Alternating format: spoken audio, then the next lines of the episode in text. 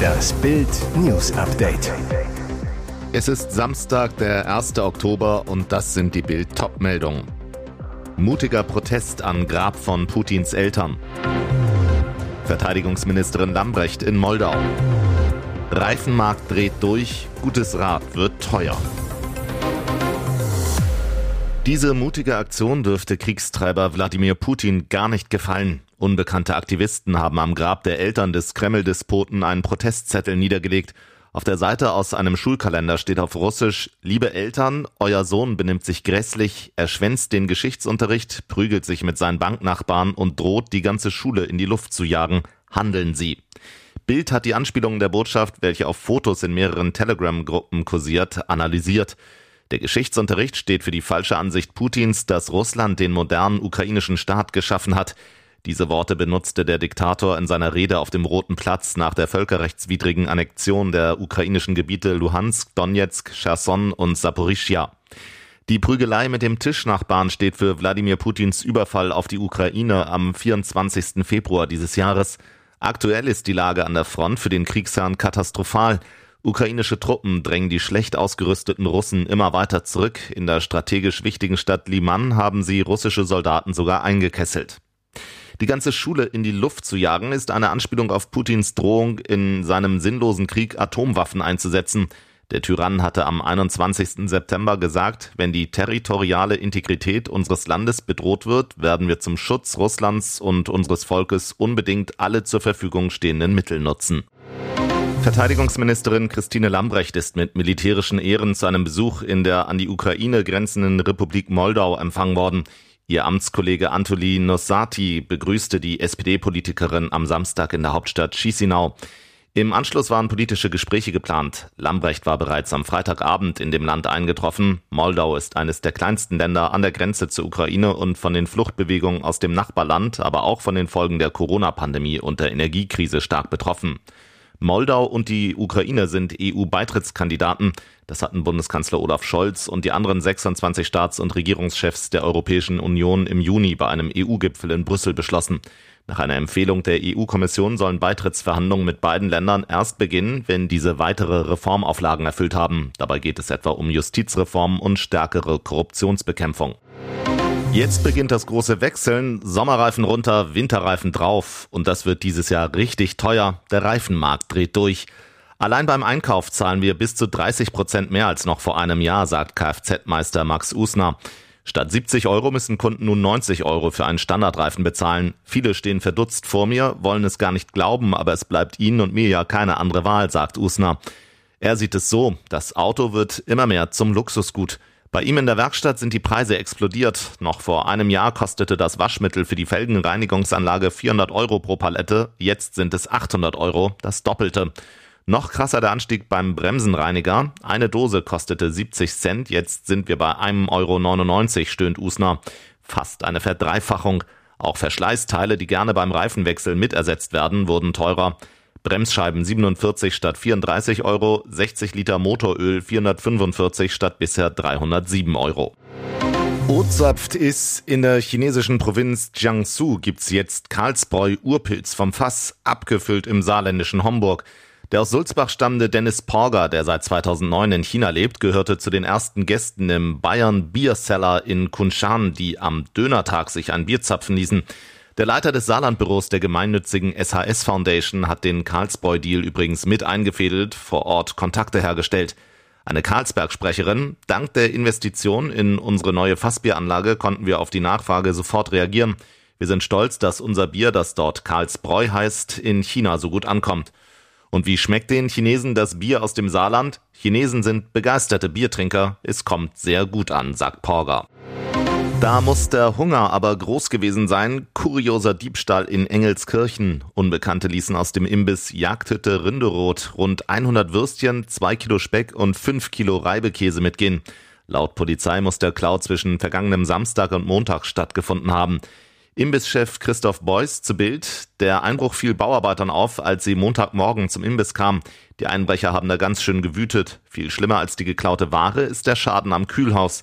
Die Täter hatten dort die Tür aufgebrochen. Der Schaden liegt laut Gutachter bei rund 2000 Euro. Was die Diebe mit ihrer Beute angestellt haben, unklar. Und jetzt weitere wichtige Meldungen des Tages vom Bild Newsdesk. Immer mehr Menschen sorgen sich. Könnte ein plötzlicher Blackout Deutschland lahmlegen? Während einige Fachleute beruhigen, befürchten andere düstere Szenarien für unser Land, falls der Strom im Winter ausfallen sollte. Fakt ist, ein bundesweiter Blackout als Worst Case gilt als extrem unwahrscheinlich. Bislang warnten Experten überwiegend vor regionalen Stromausfällen. Trotzdem ist die Frage der Stunde, wie bereiten sich große Städte oder kleine Dörfer darauf vor? Was raten die Behörden? Bild nennt einige Beispiele. Die Stadt Potsdam bereitet Notfallhallen vor. Vier Sporthallen in verschiedenen Teilen der Stadt sind als Anlaufpunkte bei Stromausfällen vorgesehen. Dort soll die Versorgung zum Beispiel über Notstromaggregate sichergestellt werden.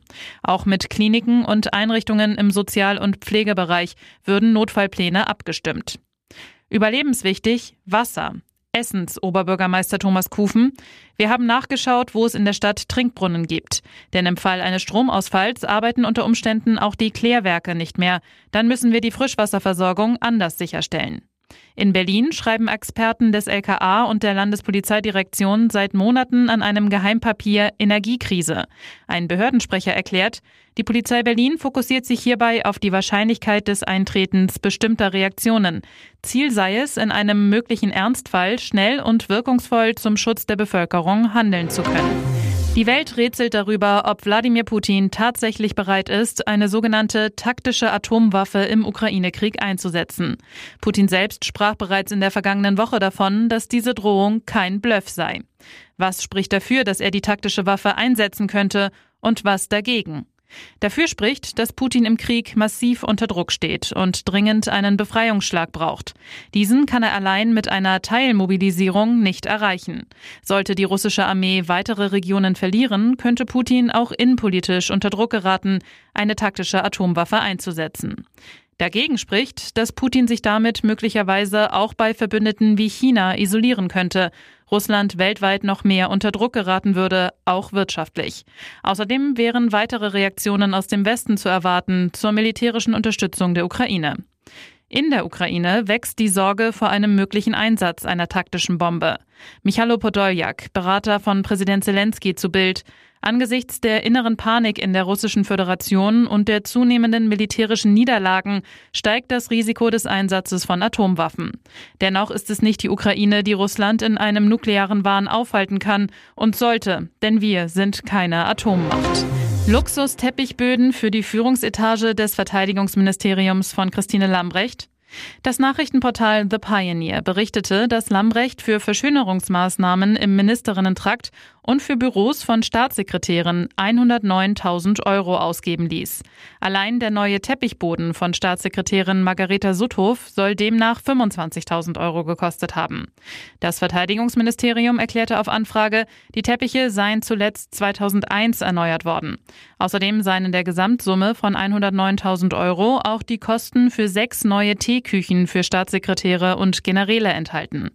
Kaufpreis 14.000 Euro pro Küche. Das Lammrechtministerium soll sich zunächst massiv dagegen gewehrt haben, die konkreten Kosten der Umbaumaßnahmen zu nennen. Erst nachdem The Pioneer einen Antrag auf Auskunft nach dem Informationsfreiheitsgesetz gestellt hatte, wurde die Rechnung herausgerückt.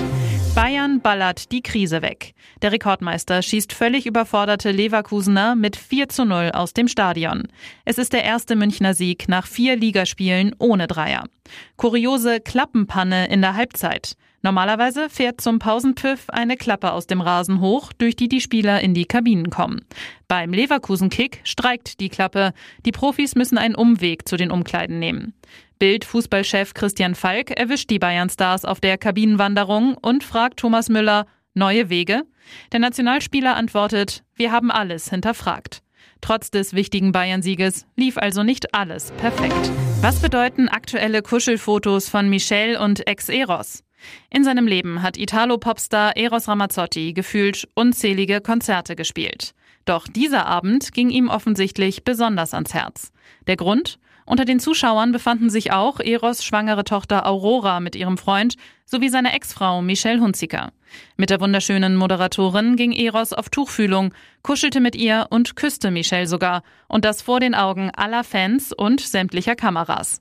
Wittern wir da etwa ein Comeback dieser Grande Amore? Zwar zeigten sich der Schmusesänger und das Model auch in der Vergangenheit immer wieder außergewöhnlich innig, doch wirken die aktuellen Aufnahmen fast wie die Fotos eines frisch verliebten Paares. Das Timing für einen zweiten Liebesanlauf könnte tatsächlich nicht besser sein. Denn mit Michelles neuem Traummann, dem italienischen Arzt Giovanni Angiolini, der sie über die Trennung von Nochmann Tommaso Trussardi hinwegtröstete, soll es schon wieder vorbei sein. Und auch Eros wäre frei für eine neue alte Liebe. 2019 gaben er und seine heutige Ex Marisa Pellegrinelli ihre Trennung bekannt. Ein Freund der Moderatorin verriet Bild außerdem, sie telefonieren täglich, auf Eros kann sich Michelle verlassen. Die Fans und ganz sicher auch Tochter Aurora würde ein romantisches Happy End freuen. Immerhin macht die hochschwangere 25-jährige Michelle und Eros schon bald zu Großeltern. Weitere spannende Nachrichten, Interviews, Live-Schalten und Hintergründe hört ihr mit Bild TV Audio. Unser Fernsehsignal gibt es als Stream zum Hören über TuneIn und die TuneIn-App auf mehr als 200 Plattformen, Smartspeakern und vernetzten Geräten.